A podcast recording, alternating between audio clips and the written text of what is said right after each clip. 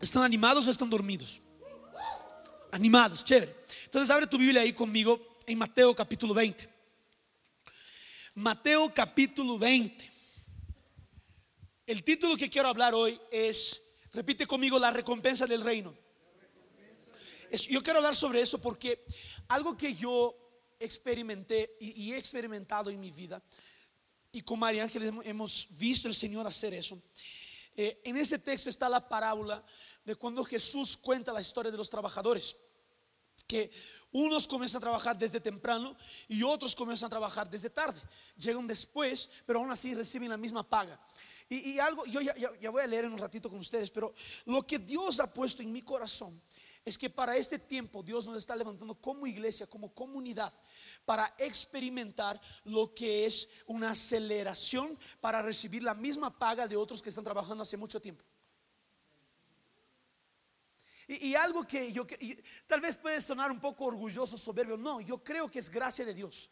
Yo creo que mucha gente ha trabajado por mucho tiempo en esta nación y se ha levantado en el poder del Espíritu. Pero ahora nosotros que estamos llegando, nosotros somos relativamente una iglesia nueva, estamos hablando de dos años y medio de iglesia y nosotros hemos visto ya como Dios nos ha posicionado como iglesia.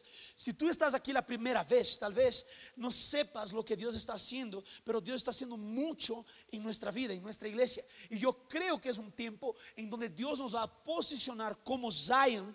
Quito a ver y a recibir la recompensa de, de muchos que han trabajado por mucho tiempo y nosotros no hemos trabajado nada para eso. Esa es gracia de Dios. Ahora, Abre conmigo Mateo 20 del 1 al 16. Dice lo siguiente, sucede con el reino de los cielos como el dueño de una finca. Entonces Jesús ya está diciendo, mira, el reino de los cielos es parecido a lo que te voy a decir ahora. ¿Ok? Que salió muy de mañana el dueño de la finca a contratar a trabajadores para su viñedo. Se arregló con ellos para pagarles el sueldo, el salario de un día y los mandó a trabajar a su viñedo volvió a salir como a las nueve de la mañana y vio a otros que estaban en la plaza desocupados. Les dijo, vayan también ustedes a trabajar en mi viñedo y les daré lo que sea justo. Ahora, solo pon atención en los detalles, porque nosotros muchas veces leemos, leemos los textos y no vemos los detalles del texto. La primera cosa es que sale el Señor y busca trabajadores. Y él entra en acuerdo con ellos y decir, ok, les voy a dar un pago de un día. Pero ahora, él sale después, a las 9 de la mañana, dice el texto, y él encuentra otros trabajadores. Y cuando se acerca a esos trabajadores, él no dice cuánto va a pagar. Él solo dice que va a pagar lo justo. Españolísimo que está saliendo aquí. Mira, él solo dice que va a pagar lo justo, no dice cuánto va a pagar, pero dice que va a pagar lo justo. Ahora sigue conmigo, sigue conmigo el texto. Y ellos fueron. El dueño salió de nuevo a eso del mediodía y otra vez a las 3 de la tarde e hizo lo mismo. O sea, la primera vez el dueño hace acuerdo, eh, eh, él, él entra en acuerdo con los trabajadores de cuál sería la paga de cuál sería el sueldo. Pero ahora, en el resto del texto, no dice cuánto iba a pagar. Él dice, les voy a pagar lo que es justo. Eso es muy importante para nosotros hoy. Y alrededor de las 5 de la tarde volvió a la plaza y encontró en, ellas, en ella a otros que estaban desocupados. Les preguntó, ¿por qué están ustedes aquí todo el día sin trabajar? Y le contestaron, porque nadie nos ha contratado. Entonces les dijo, vayan también ustedes a trabajar a mi viñedo. Cuando llegó la noche, el dueño dijo al encargado del trabajo, llama a los trabajadores y págales comenzando por los últimos que entraron y terminando por los que entraron primero. Se presentaron pues los que habían entrado a trabajar alrededor de las 5 de la tarde y cada uno recibió el salario completo de un día. Mira, el, el Señor dijo que iba a pagar lo que era justo y les pagó lo mismo que había acordado con los otros que trabajaron todo un día trabajaron una hora y aún así recibieron la misma paga. Eso es lo justo. Ahora, y cada uno recibió el salario completo de un día. Después, cuando les tocó el turno a los que habían entrado primero, pensaron que iban a recibir más. Pero cada uno de ellos recibió también el salario de un día. Al cobrarlo, comenzaron a murmurar contra el dueño. Diciendo, esos que llegaron al final trabajaron solamente una hora y usted les ha pagado igual que a nosotros que hemos aguantado el trabajo y el calor de todo el día. Pero el dueño contestó a uno de ellos, amigo, no te estoy haciendo ninguna injusticia. Porque yo acordé contigo cuánto iba a pagar. Tú me dijiste que estaba bien, yo te dije, tengo eso para ofrecer. ¿Quieres? Quiero, ok. Entonces, no estoy haciendo injusticia. Te estoy pagando lo que estaba acordado. Ahora, aquí está la cosa. ¿Acaso no te arreglaste conmigo por el salario de un día? Pues toma tu paga y vete. Si yo quiero darle a este que entró a trabajar al final lo mismo que doy a ti, es porque tengo el derecho de hacer lo que quiera con mi dinero. Ahora, mira esta pregunta. ¿O es que te da envidia que yo sea bondadoso? Los que los trabajadores que comenzaron el día acordaron una paga, un sueldo de un día. Y ahora el Señor da lo justo para ellos, pero también da lo justo según sus ojos para, para los otros que trabajaron menos. Y estos primeros ahora se quedan enojados. Y Dios y el Señor dice, hey, por tu envidia, tú no puedes reconocer que yo soy bueno.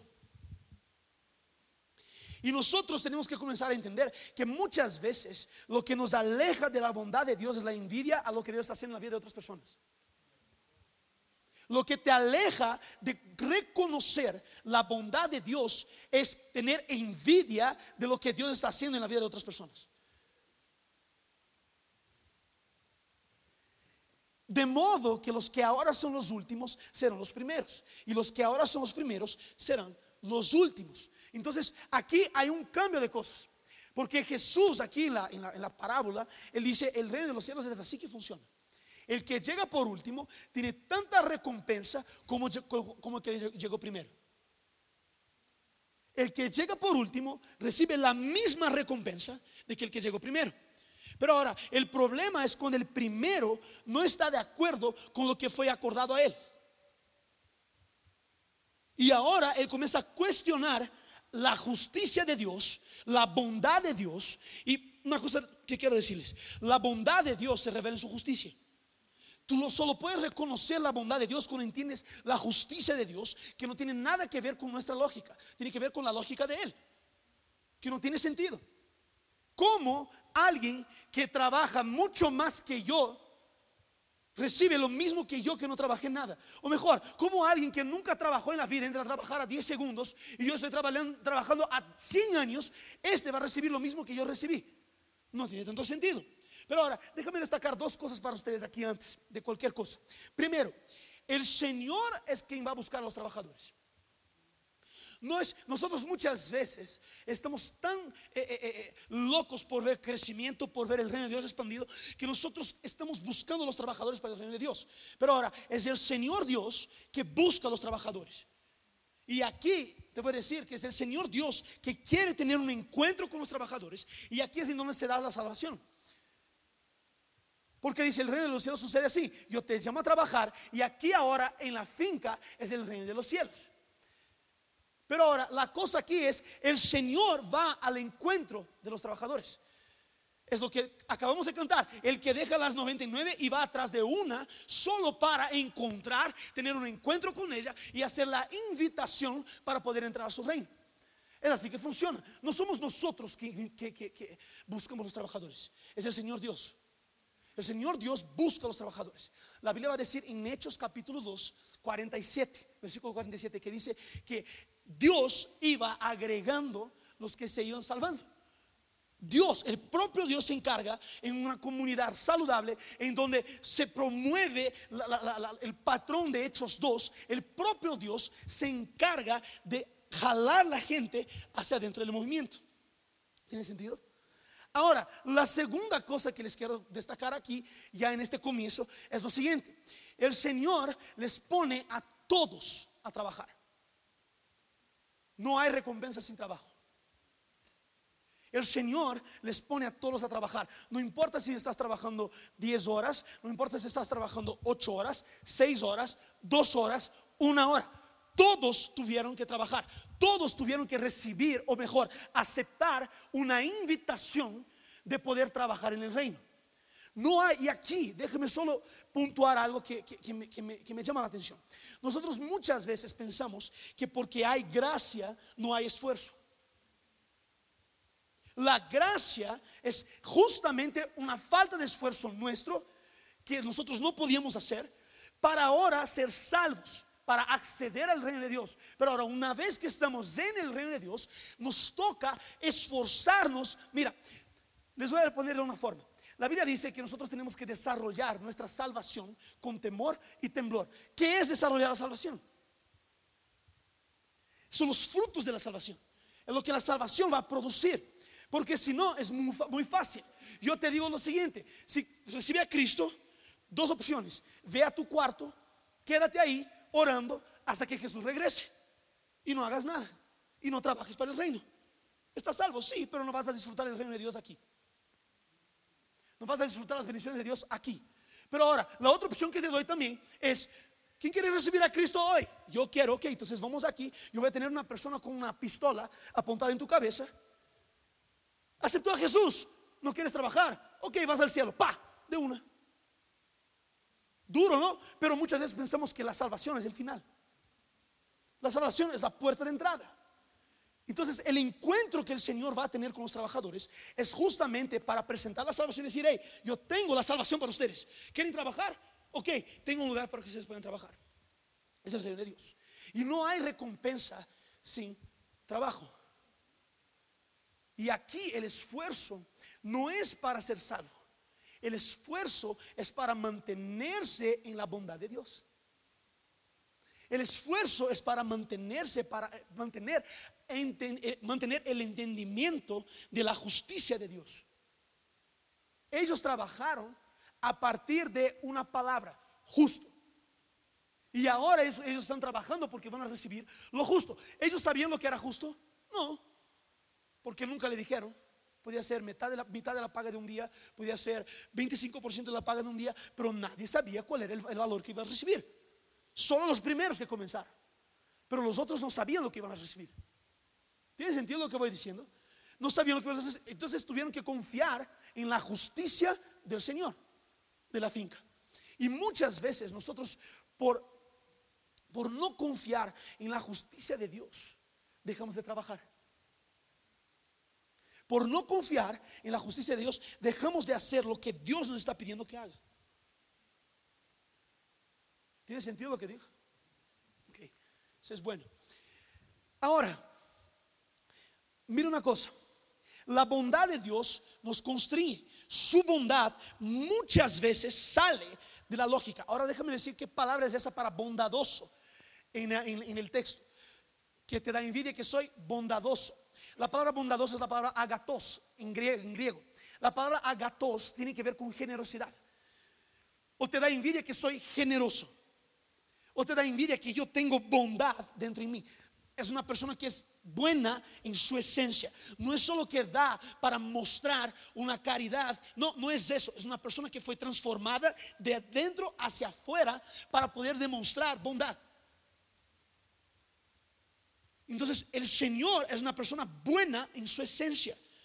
Ahora, yo comienzo a pensar muchas veces que Dios muchas veces opera en su justicia para quebrantar o romper nuestra lógica de justicia. Dios, Él va a hacer eso.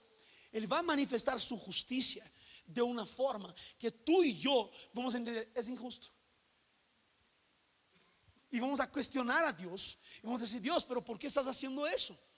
Es injusto. Es justo en una lógica humana. Es justo que una persona que acaba de entrar a trabajar gane lo mismo que yo que estoy trabajando hace mucho tiempo. En una lógica humana, claro que no. ¿Por qué? Porque nuestra cabeza es una lógica llamada meritocracia, en donde yo hago y yo recibo lo que hago. Tengo la recompensa por lo que hago. Pero ahora, una persona que no conoce la justicia de Dios va a operar en la justicia humana, entendiendo que si yo hago algo malo, yo voy a recibir algo malo de Dios. Un castigo o una enfermedad, yo voy a, recibir de esa forma, porque yo no conozco la justicia de Dios. La justicia de Dios es completamente diferente de nuestra cabeza. Por eso, en el reino de Dios, el que comienza a trabajar ahora gana lo mismo de lo que está trabajando hace 15, 20 años. ¿No es lindo eso? Para mí es lindo, demasiado. Ahora, piense lo siguiente. ¿Por qué Dios le promueve a una persona que mataba a los cristianos al apóstol de los tiempos bíblicos que predicó el Evangelio en todo el mundo conocido de su época? Pablo. La Biblia dice que Pablo predicó el Evangelio en todas las naciones conocidas de su época. Una sola persona. Pero esta persona era un asesino. Esta persona, ella mandaba matar cristianos. Esta persona, ella perseguía a los cristianos por orden de una religión. No era orden del emperador, era orden de una religión. Perseguía a los cristianos y ahí Dios le encuentra, eh, Jesús le encuentra en Hechos 9. Y en Hechos 9 Pablo tiene un encuentro con la presencia de Dios, se encuentra con Ananías, Ananías le profetiza algo y eso comienza a pasar. Ahora, yo comienzo a pensar, Pablo acaba de llegar. Yo comienzo a pensar si hubiera una falta de conocimiento de la justicia de Dios en Pedro, Santiago, Juan y los otros apóstoles. Es decir, este que está llegando ahorita, no, ese tiene que aprender mucho. No tiene por qué ser promovido ahora. Ese que mataba, ese que era asesino, ese que robaba, ese que hacía eso, ese va a estar con nosotros sentado a la mesa de los apóstoles del Señor Jesucristo. Es ese. Gracias a Dios no hubo eso. Porque los apóstoles entendieron. Es gracia. Y Pablo ahora tiene un lugar a la mesa con los apóstoles. ¿Por qué? Porque tuvo un encuentro con Dios, su vida fue radicalmente transformada y ahora él comienza a promover el reino de Dios en donde va. Recibió la misma paga que Pedro, Juan y los otros apóstoles. ¿Tiene sentido lo que voy diciendo? Tienes que entender eso. Porque no tiene sentido en nuestra cabeza. Oye, yo caminé sobre las aguas, Pablo. ¿Y tú qué hiciste? Yo maté a un cristiano ayer. Pablo, yo vi un montón de demonios siendo expulsos. ¿Qué hiciste ayer? No, no, ayer Jesús me acabó de encontrar. Oye, Pablo, yo estaba caminando con Jesús los tres años de su ministerio. ¿Tú qué hiciste? Yo perseguí cristianos por todo ese tiempo. Y este está sentado a la mesa ahora recibiendo la misma recompensa. Por la gracia de Dios, por la bondad de Dios. Y ahora, no te sorprendas de algo, porque para mí me llama la atención. En Gálatas, Pablo va a decir, yo tuve que resistir a Pedro. Porque Pedro estaba queriendo forzar a los gentiles a que sean circuncidados. Y Pablo ahora dice, no, no, no, no. Eso no fue lo que acordamos allá con el concilio. Yo te voy a resistir. Y este que acaba de llegar, ahora le reprende a uno que ya estaba caminando mucho tiempo. Y este que era más joven en la fe que este aquí, dice, hey, le comienza a exhortar. Y es algo que yo comienzo a entender, que Dios es tan bueno, que para bajar nuestro ego, Dios va a levantar personas, que nosotros no damos nada por esas personas. Y ellas se levantan y Dios va a decir, hey, y esa persona va a decir, hey, estás haciendo algo que no es, bíblico. Y te va a exhortar. Yo siempre me pregunto a mí mismo, y es una pregunta que María y yo hacemos constantemente. Yo estoy listo para ser exhortado por un muchacho de 15 años. Porque Dios le puede usar con sabiduría para exhortarme. ¿Por qué no? Es la palabra de Dios. Y recibe la misma paga que yo. Es bueno muchas veces escuchar sobre recompensa, porque sí hay una recompensa. Pero ahora, solo hay recompensa si hay trabajo. Solo hay recompensa si nosotros estamos trabajando para el reino de Dios. Ahora, ¿por qué Jesús escoge a un pescador? Pedro, que le negó tres veces, cortó la oreja de este tipo antes de Jesús que se vaya a la cruz. Y Jesús le llamó de Satanás. Y Jesús escoge a él para liderar la iglesia primitiva. Es gracia. Es bondad de Dios. Es bondad de Dios. Eh, yo, les hago una pregunta. ¿Ustedes creen que Pedro estaba armado solo este momento que cortó la oreja del, de ese siervo, de este hombre? Yo creo que Pedro estaba armado los tres años que estaba con Jesús. Y Jesús aún así estaba con él. Decía, Pedro, tú no eres eso. tú eres pescador de hombres. Pedro, tú no eres eso. Tú eres el líder de la iglesia que voy a levantar. Pedro, tú no eres eso. Pedro, tú vas a ser el profeta. Pedro, tú vas a ser el apóstol. Eh, Yo creo que Jesús en estos tres años le alimentó tanto a Pedro que cuando Pedro hace la tontera, que saca el cuchillo y le corta, ¡Ey! Es la última lección que tienes que aprender. No es así que vas a, a- a expandir el reino. Te voy a enseñar cómo. Y ahí Pedro comienza, predica, tres mil personas salvas. Un paralítico levanta en la entrada del templo, cinco mil personas salvas. En dos predicaciones, ocho mil personas salvas. Gracia de Dios, bondad de Dios. Y yo tengo tres puntos como siempre. ¿Qué está dentro de la recompensa del reino? La primera cosa es la recompensa individual. Si estás anotando, anota. Si no estás anotando, anota. La primera cosa es la recompensa individual. Es ilusión tuya y mía pensar que nosotros no queremos recompensas. Dios es un Dios de recompensa. Dios es un Dios de prosperidad. Dios es un Dios que quiere y ama recompensar. Pero ahora, a lo que voy aquí es, ay Daniel, pero no, no creo en eso. Ok, entonces deja de orar para que tu familia sea restaurada. Porque es una promesa que tú y tu casa van a servir al Señor.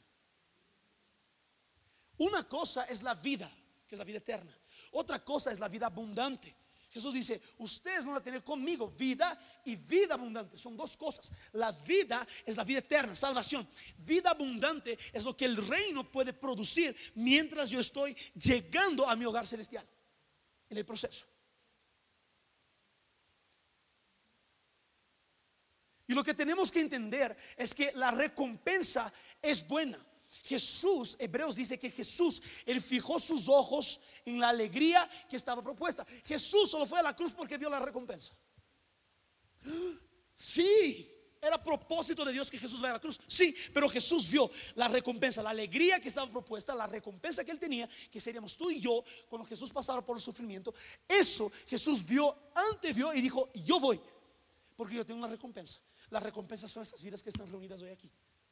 Nosotros. No hay problema pensar en la recompensa. El problema es cuando la recompensa es mayor que la bondad de Dios en mi vida.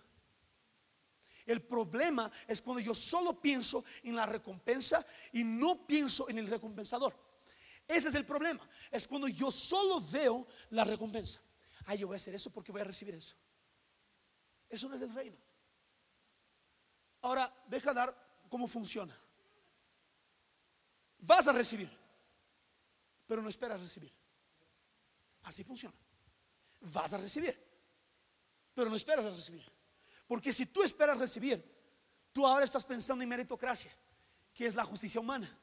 Pero si tú no estás esperando recibir, tú estás entendiendo que Dios, yo sé que va, va a llegar algún momento. Yo sé, y yo sé que no es por mi esfuerzo, yo sé que es por tu gracia, pero va a llegar. Pero aún así te sirvo. Si no llega ahora, sigo sirviendo. Sigo amando. Sigo estando contigo. No voy a dejar las cosas. ¿Tiene sentido lo que digo? La recompensa individual es necesaria. Yo, creo que Dios eh, usa la recompensa para animarnos a seguir trabajando, aunque no recibamos en el tiempo que pensábamos que íbamos a recibir. Y Dios dice, me viene una imagen en la cabeza. No sé si ustedes ya, ya, ya pusieron algo para un perrito jugar. Y el perrito viene detrás de tuyo así. Y el perrito viene y tú no le das nada. Pero una hora le das.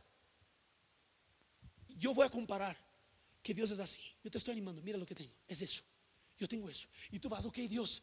Sí, yo te amo, Señor. Yo te amo, Señor. El problema es cuando nosotros nos recibimos en el tiempo que pensábamos y desistimos.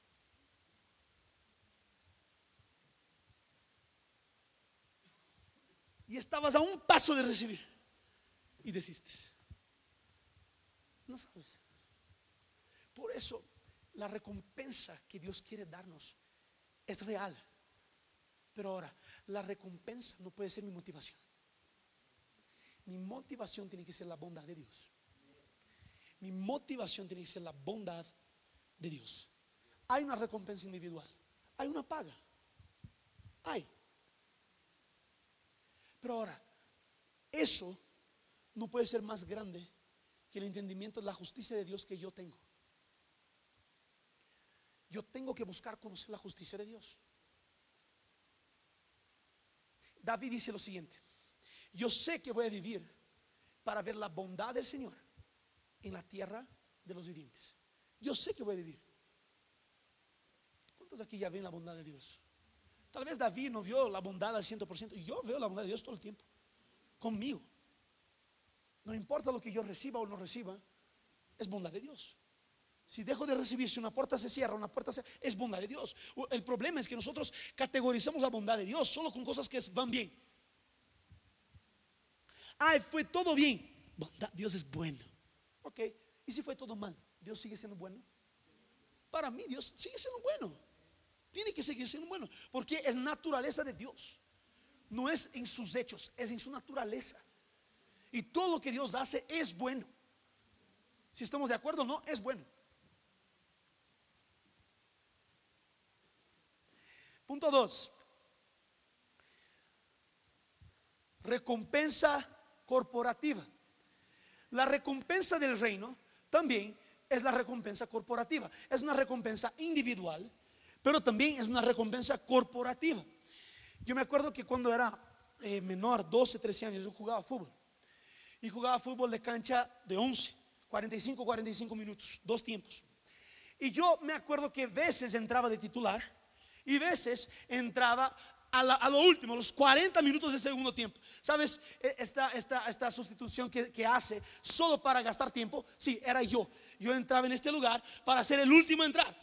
Y yo me acuerdo que muchas veces que yo entraba, ya estábamos ganando. Y yo solo entraba con un orden. Pon abajo el número 10. Entraba con este orden. Ni topaba la pelota por los cinco minutos que estaba en la cancha. No topaba. Se acabó el partido, celebraba junto. Hey, yo no había trabajado 90 minutos, yo trabajé 5. Pero los otros que trabajaron 90, yo celebraba con ellos. Y ellos celebraron conmigo, porque yo era parte de su paga. Esa es la recompensa corporativa. La recompensa corporativa. Y, aquí está la cosa de trabajar juntos. La cosa de entender que el Señor Dios es justo. No importa cuánto tiempo has trabajado, no importa si estás trabajando ahora para Dios. Ah, Daniel, pero a ver, ¿qué es trabajar para Dios? ¿Es solo con un micrófono aquí? No. Eso es lo mínimo que podemos hacer. Tú trabajas para Dios cuando tú creas un altar en el lugar de trabajo. Tú trabajas para Dios. La Biblia dice, hagan todo como si fuera para Dios. Tú creas, tú trabajas para Dios. Cuando en tu universidad la gente comienza a ser impactada por tu prédica, por tu vida. Tú creas un lugar para Dios cuando en las calles la gente comienza a ver que hay algo diferente en tu vida. Ahí trabajas para Dios. Deja de pensar en solo iglesia. Iglesia es el punto de entrenamiento, es de entrenamiento, punto. Es eso, pienso yo. Pero ahora, la the real life, la vida real, es a partir de mañana cuando llegas a tu oficina. Ahí vas a poner la presencia de Dios y vas a decir, Dios, no, estoy trabajando por un sueldo, yo no estoy trabajando para un jefe, estoy trabajando porque sé que aquí yo voy a traer tu reino. Yo estoy trabajando para el Señor. Y hay dos cosas suceden cuando trabajamos en equipo o trabajamos corporativamente. Simple, el trabajo se termina más rápido o se acaba o se produce más. Si tú trabajas con más gente, el trabajo se va a terminar más rápido o se va a producir mucho más y se va a necesitar más trabajadores.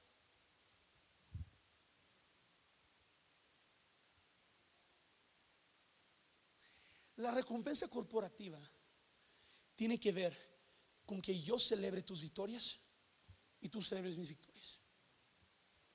En donde yo veo lo que Dios está haciendo en tu vida. Y lo que Dios está haciendo en tu vida es motivo de celebración para todos nosotros. Lo que Dios está haciendo en mi vida es motivo de celebración para todos nosotros. Es crear una cultura de celebración. Eso tenemos que hacer como iglesia. Es celebrar lo que Dios está haciendo en la vida de cada uno. Si Dios está promoviendo una persona, gloria a Dios. Estamos creando esa cultura de honor, de entender que Dios es el tiempo de Dios y Dios está promoviendo.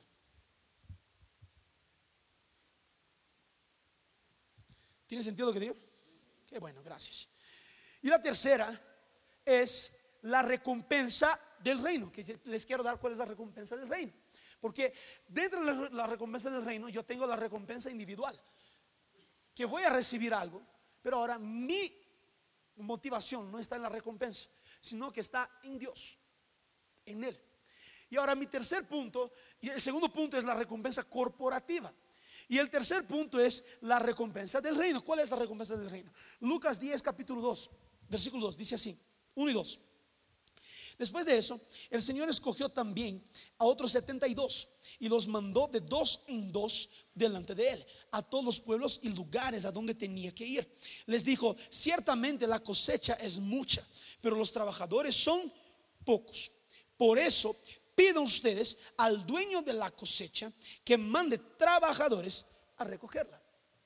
Mira, Jesús aquí está dando la idea fácil. La cosecha está lista. Ya hay, ya está ahí, enfrente a ustedes. ¿Qué tienen que hacer? Pedir al Señor de la cosecha. Que mande trabajadores. Te voy a hacer una pregunta. ¿Cuál fue la última vez que tú pediste, Señor, envía trabajadores? ¿Sabes por qué no pedimos trabajadores? Porque pensamos que no hay cosecha. Porque pensamos que todo se va de mal a peor. Por eso yo no pido por trabajadores. Porque si yo pidiera por trabajadores, o mejor, si yo tuviera la visión de que está todo listo para la cosecha, yo voy a pedir por trabajadores. Ecuador hoy, no sé si saben, pero Ecuador tiene 12% de su población cristiana evangélica. ¿Sabían de eso? 85% católica y 2%, 3% de otras religiones. Imagínate que nosotros, como 12%, que es casi 2 millones de personas, hoy de la población, nosotros comenzamos a pedir por trabajadores. Señor Dios, mira cuánto espacio hay para que el Señor Dios pueda accionar aquí. Mira cuánto espacio hay. El Señor Dios quiere que pidamos por trabajadores. Tenemos que pedir por trabajadores. Porque hay una expansión que Dios quiere traer para Ecuador a nivel nacional, evangélica, y, aquí no estoy diciendo para, para solo crear números, no es eso. Pero es voluntad de Dios que los números incrementen. Es voluntad de Dios que tengamos trabajadores, no solo para atraer otros trabajadores, sino que para entrar en los lugares que nadie quiere entrar. Dios quiere eso. Ahora, pedir por trabajadores es una oración peligrosa. No sé si ustedes ya hicieron esa oración. Yo hice esa oración algunas veces. Pedir por trabajadores es una oración peligrosa porque Dios va a traer. Dios va a responder. Pida al Señor y Él va a enviar. Eh, Jesús está prometiendo, es una promesa. Ahora, si tú pides por trabajadores, tú tienes que estar seguro en tu corazón que otras personas pueden venir y tomar tu lugar. Tienes que tener la disposición de que otras personas que acaban de comenzar reciban la misma paga que tú estás recibiendo. Y ahí es romper tu egoísmo, romper tu orgullo, romper tu soberbia y decir, ok, vamos a trabajar juntos en eso. Pedir por trabajadores, ese es el riesgo. Por eso, no pida por trabajadores si tu corazón no está sano. Tiene que sanar tu corazón, porque sanando tu corazón, tú vas a entender, esa persona, aunque esté llegando ahorita, Dios está promoviendo. Dios está haciendo algo. Ok, si Dios está haciendo algo, vamos todos juntos recibir la misma recompensa. ¿Tiene sentido lo que digo? Tenemos que comenzar a entender esa forma el reino de Dios. Porque aquí en la parábola es muy clara. Jesús dice, el que llegó por último recibió la misma paga. Pero si solo sé compararme o tener envidia del crecimiento de otras personas que acaban de llegar, es porque realmente mi mirada no estaba en la bondad de Dios, estaba en la recompensa que yo podía recibir, estaba en la plataforma que Dios podría darme.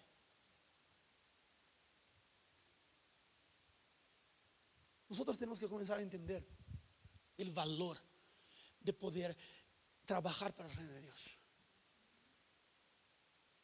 de poder vivir el reino de Dios. tenemos que comenzar a entender que Ecuador necesita personas que clamen por trabajadores. Porque dice, el Señor va a enviar trabajadores. Una fórmula básica para recibir, para recibir trabajadores. Fórmula básica. Uno, pide. Es lo que está en el texto de Lucas. Pide por trabajadores. Dos, crear una atmósfera en la iglesia del Señor. No solo aquí. Yo digo aquí porque somos parte de Zion. Eh, pero crear una, atmósfera en donde la presencia de Dios tiene el, primer lugar. En donde no es sobre una persona que está predicando, en donde no es sobre un líder de adoración que está liderando aquí, en donde no es sobre una persona, es sobre Jesús. Y la presencia de Dios viene. Y la Biblia dice, como Hechos 2 ya mencioné, como dice Hechos 2, la Biblia dice que ahí ellos tenían sanidades, señales y maravillas, ellos tenían partir del pan, comunión, comunión, estaba en las casas, estaba en el templo y todos, todos tenían todo en común. Y a partir de eso la sociedad quería estar con ellos. Lee el versículo 46 de Hechos 2. La sociedad tenía placer estar con ellos. Y a partir de eso, Dios comenzaba a agregar los que se iban salvando. Entonces, dos cosas. Uno, pedir por trabajadores. Dos, crear un lugar en que señales, en señales y maravillas son normales. Crear un ambiente en donde la comunión es el principal. Crear un ambiente en donde la presencia de Dios tenga la prioridad, sea la primera que nosotros vamos a topar y hacer, va a ser todo por la presencia de Dios. ¿Y sabes cuál es la recompensa del reino? Repita conmigo, naciones. Esa es la recompensa. Mira, Jesús que tuvo una, una promoción de Dios es de Jesús, Él nos posicionó con Él mismo para recibir la misma paga de Jesús. ¿Cuántos saben que tú y yo vamos a recibir la misma recompensa de Jesús? Es bíblico eso. Estamos sentados con Él. Ya recibimos la misma recompensa de Jesús. Ahora, ¿cuál es la recompensa de Jesús? Salmos dice, pídeme y te voy a dar las naciones como herencia. Mira, esa es la recompensa de Jesús. Son naciones. La recompensa del reino para la iglesia del Señor Jesucristo son naciones. Cuando tú y yo comenzamos a pedir por trabajadores, a la final estamos pidiendo por naciones. Pidiendo por trabajadores, estoy pidiendo por la herencia que yo ya tengo en Cristo, que son las naciones. Porque solo puedo tener naciones si tengo trabajadores. Y yo creo que Dios nos quiere llevar como iglesia a entender eso. Yo estoy pensando y he orado y, yo, yo, Dios comenzó a ministrar este texto conmigo hace más o menos 15 días, en donde yo comencé a entender que Dios, yo no he trabajado tanto en el reino y he podido vivir tantas cosas que tal vez los que trabajaron antes de mí no vivieron. Pero hoy yo puedo vivir recibiendo la recompensa, la misma recompensa de ellos que trabajaron mucho más que yo. esa tiene que ser nuestra, a nuestro corazón. Es mantener el corazón en un lugar en donde Dios, tal vez yo no trabajé tanto, pero tú eres justo y tu justicia me hizo vivir eso. No soy yo, no eres tú, es la gracia de Dios, es la bondad de Dios que nos levanta y dice, hey, si tú creías que no podías vivir eso, yo te estoy diciendo, yo te estoy dando la misma recompensa de que muchos que sembraron hace 30 años.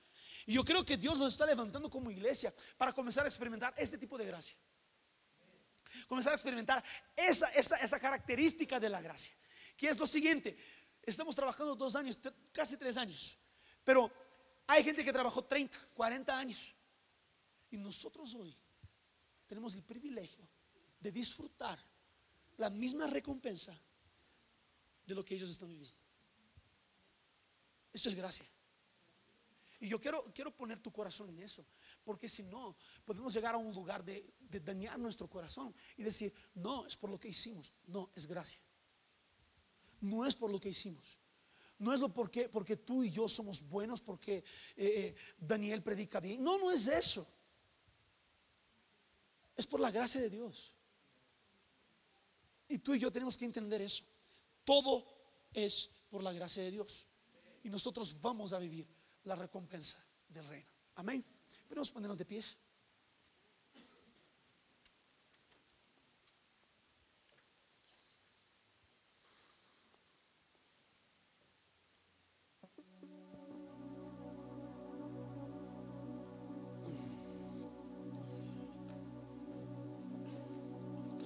Alza tus manos y vamos solo permanecer un poco en la presencia de Dios.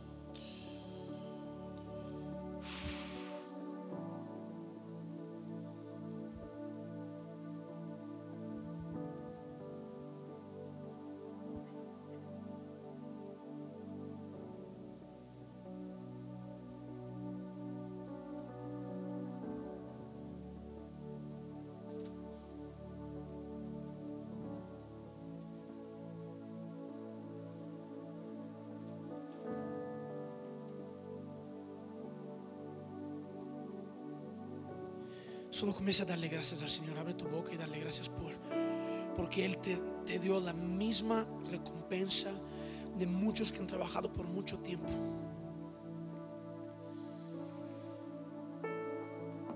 Y comienza a agradecerle por su bondad que es revelada a través de su justicia. Gracias Señor Dios. Gracias Señor Dios. Gracias Señor Dios.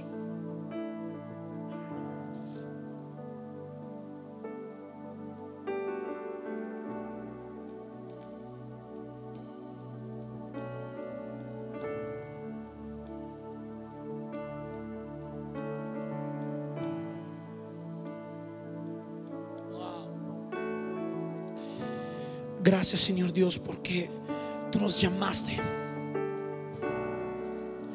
Gracias porque tú nos llamaste. Y gracias porque entramos en un lugar de gracia.